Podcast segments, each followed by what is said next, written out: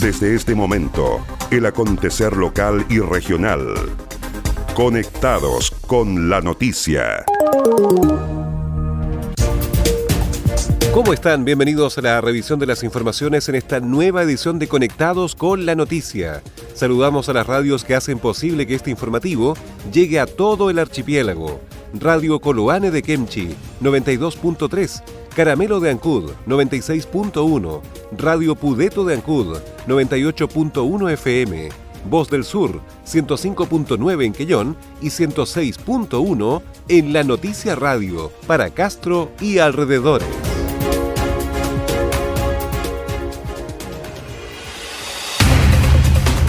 Las noticias también se leen en www.enlanoticia.cl.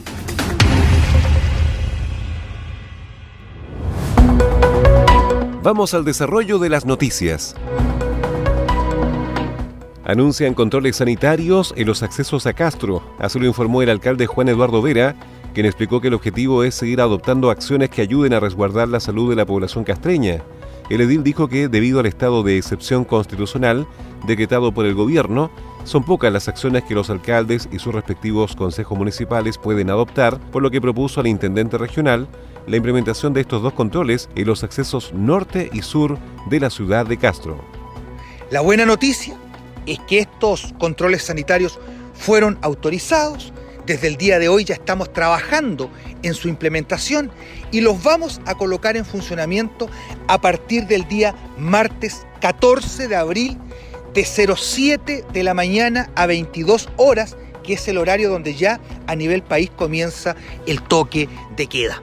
Estos controles sanitarios son fundamentales para estar a cargo de personal de salud municipal con la colaboración y la protección de carabineros de Chile.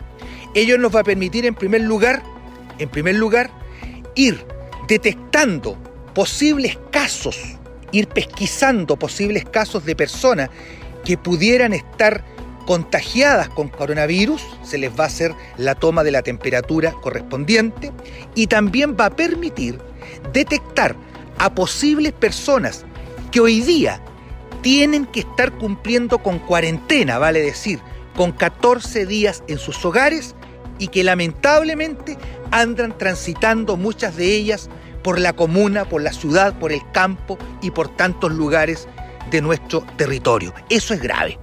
Por su parte, la directora del Departamento de Salud de la Corporación Municipal, Janet Santana, detalló que durante los controles se tomará la temperatura, además de los cuestionarios que se hacen en estos casos, para evaluar alguna sospecha de COVID-19 y determinar si es que algunas de las personas que andan en la calle debieran estar en cuarentena obligatoria. Bueno, entre tantas de las medidas que el municipio de Castro y el alcalde Juan Eduardo Vera tomado, me pidió también poder apoyar el tema de implementar unas barreras sanitarias dentro de la comuna, que vendría en el fondo a, apoyar las todas las medidas que se han tomado en términos del coronavirus y sobre todo en el caso de los que nos compete a nosotros sanitariamente hablando es eh, tener algunos funcionarios de salud haciendo, ¿no cierto?, toma de eh, temperatura y además de los cuestionarios que se hacen en estos casos para poder, ¿no cierto?, eh, poder evaluar algún caso sospechoso o incluso poder determinar si alguna de las personas que andan en la calle son parte, digamos, de las personas que debieran estar en cuarentena eh, obligatoria. Esa es la idea, digamos, de poder hacer estas, estas barreras sanitarias. Los controles sanitarios entran en funcionamiento a partir del martes entre las 7 de la mañana y las 22 horas.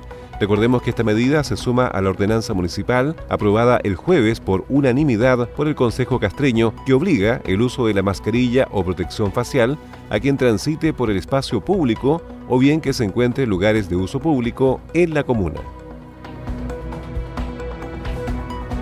En prisión preventiva quedó un hombre formalizado por matar a su padre en Castro. Con los antecedentes expuestos en la audiencia de formalización de la investigación en Castro, la Fiscalía solicitó la prisión preventiva de Jonathan Obando Naín, a quien se le imputa el delito de parricidio tras haber dado muerte a su padre. Acogiendo los planteamientos esgrimidos por el persecutor, el juzgado de garantía de la capital de la provincia de Chiloé acogió la medida cautelar y decretó un plazo de investigación que se extenderá por 120 días. Tras la audiencia de formalización, el fiscal Luis Barría indicó que se solicitó la prisión preventiva del imputado, quien registra antecedentes por delitos contra la propiedad y también por violencia intrafamiliar.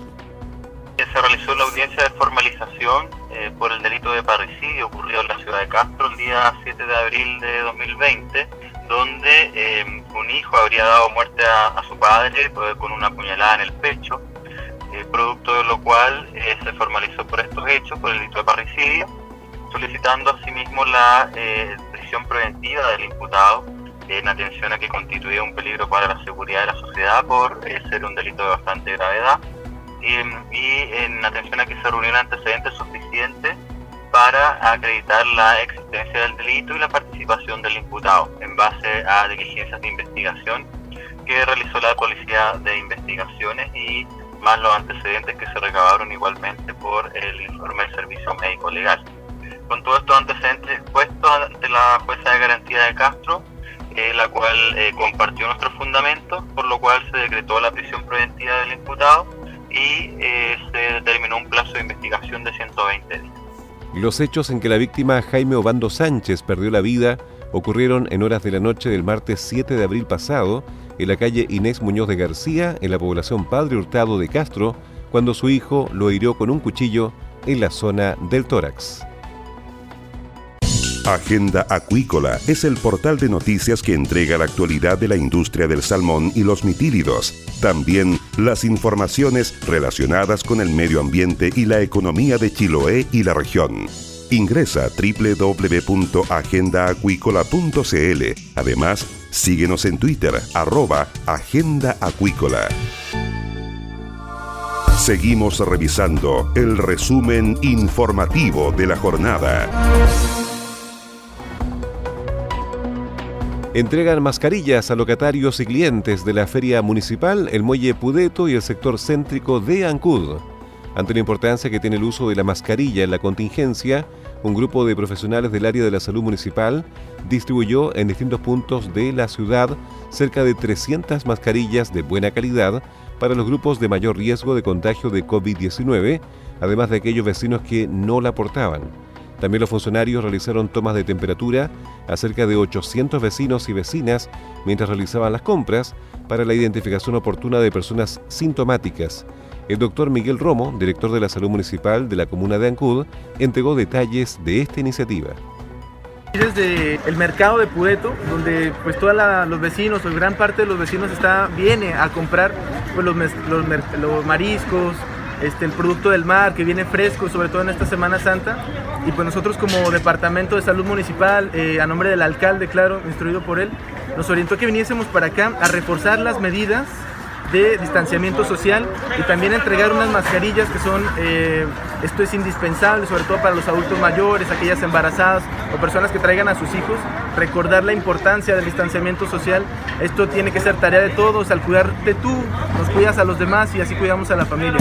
Entonces, hemos estado por acá, hay muchos vecinos que sí se están cuidando y están utilizando la mascarilla, las mismas personas que trabajan acá también están utilizando la mascarilla, aquel que no la está utilizando, le hemos hecho la invitación de que den, que, se la, que la use, que la use adecuadamente, una buena recepción de parte de los vecinos.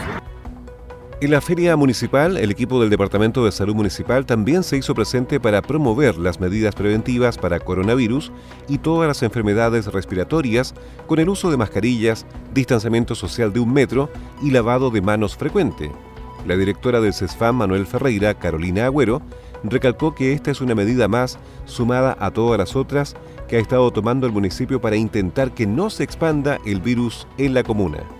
Yo quiero hacer un, refuerzo, un, recordatorio, todos los esfuerzos que hemos hecho en la parte de salud, las barreras sanitarias, ¿cierto?, de Chacao, la barrera sanitaria que ahora pone, se puso en Degan a través de la gestión de nuestro alcalde Carlos Gómez Miranda y a su vez el servicio del Servicio de Salud y la Ceremi, todos trabajando en red. Segundo Rivas, locatario de uno de los puestos ubicados al costado del supermercado, dijo estar agradecido. Bien agradecido porque más que nada, o sea, ya el hecho de andar eh, controlando la temperatura y regalando mascarillas, que es lo esencial, que bueno, yo en este caso atiendo con público acá. Y a mí yo constantemente estoy en, acercamiento con la gente, ya que recibiendo el dinero y agradecido le vuelvo a reiterar que anden controlando la temperatura y regalando mascarillas. No se da cuenta que hay una preocupación por la comunidad en este caso. Así que eso, pues, y llamo a toda la gente para que si le regalan, hacen este regalo, que la usen, porque independiente, aunque no haya muchos casos acá, pero igual estamos todos propensos a que, a, esto se expanda y, sea más, más grave la situación. Entonces, por favor, les reitero que usen la mascarilla porque es más que nada para prevenir. No digan, no, yo no estoy enfermo, no uso, no, porque nadie está libre de la situación que está pasando. Entonces, Dios quiera que se termine luego esto, para que volvamos a la normalidad. Con estas iniciativas se pretende reforzar la importancia del autocuidado mediante el distanciamiento social y la higiene.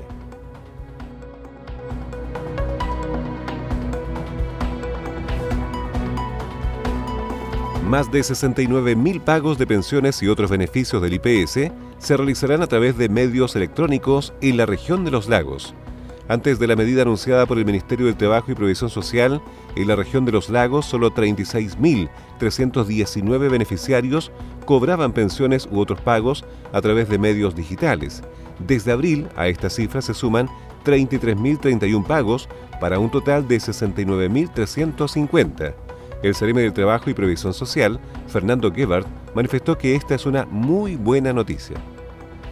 Antes de la medida anunciada por el Ministerio del Trabajo y Previsión Social, en la región de los lagos solo 36.000 beneficiarios cobraban pensiones u otros pagos a través de medios digitales. Pero desde abril esta cifra se incrementa en 33.000 pensionados que utilizan un medio digital para el cobro de sus pensiones, lo que equivale a, a duplicar la cantidad de pensionados que lo hacen por un medio de cobro digital. Esto es súper importante para nosotros porque esto va a evitar en el corto plazo que los pensionados tengan que acudir en forma física a los lugares de, pago, que mientras estemos en contingencia, que los adultos mayores eviten ir a cobrar a cajas de compensación, eviten salir a lugares donde pueda generarse algún riesgo para ellos.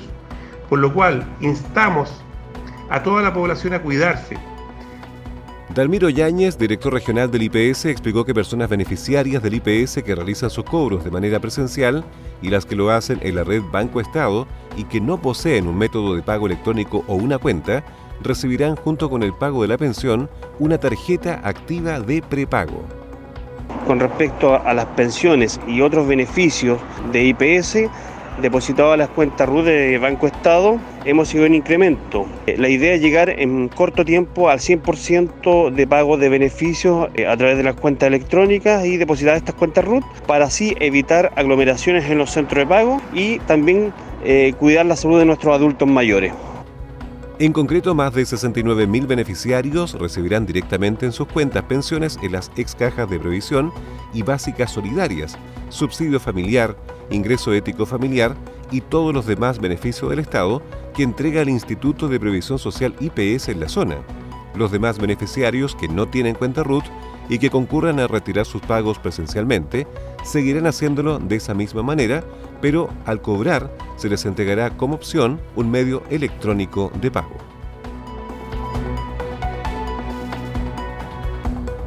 Pacientes oncológicos de Chiloé continúan sus tratamientos. Un trabajo coordinado es el que realiza la red oncológica Chiloé en el marco de la pandemia por COVID-19.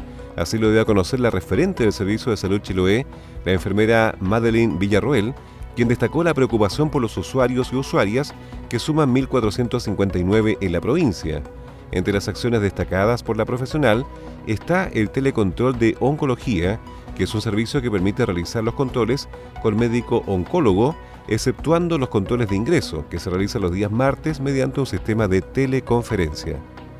Quiero decirles que nuestros pacientes no están solos, sabemos lo importante que es coordinar las acciones para que ellos continúen sus tratamientos. Es por esto que estamos trabajando con el servicio de hematoncología y cuidados paliativos del Hospital de Puerto Montt y entre las acciones destacadas eh, tenemos el telecontrol de oncología, que es un servicio que nos ha permitido mantener los controles con el médico oncólogo, eh, exceptuando los controles de ingreso y que se realizan los días martes mediante un sistema de teleconferencia. Este lo estamos realizando en los tres hospitales de la provincia de Chiloé los exámenes de sangre, perfil hematológico, perfil bioquímico y hepático para los pacientes diagnosticados con cáncer de próstata son gestionados por las enfermeras de cada hospital. La idea, explicó la profesional, es facilitar el acceso a la salud, y por ello para los pacientes que están en tratamiento de quimioterapia se cuenta con un vehículo exclusivo con la distancia necesaria recomendada para realizar los traslados que se realizan tres veces a la semana. ¿Quieres potenciar tu marca, empresa o negocio? Escríbenos a ventas en la noticia.cl. Los mejores productos publicitarios y la cobertura que necesitas. Anúnciate con nosotros. Entérate de lo que pasa en Chiloé y la región ingresando a www.enlanoticia.cl. Estás en sintonía del espacio informativo líder de la provincia. Y estas fueron las principales noticias de la jornada. Siga muy atento a nuestra programación y nos reencontramos en otra edición de Conectados con la Noticia. Recuerde que llegamos a ustedes gracias a radios Coloane de Kemchi 92.3, Caramelo de Ancud 96.1, Radio Pudeto de Ancud 98.1 FM, Voz del Sur 105.9 en Quellón y 106.1 FM en La Noticia Radio en Castro y alrededores a través de la primera red provincial de noticias.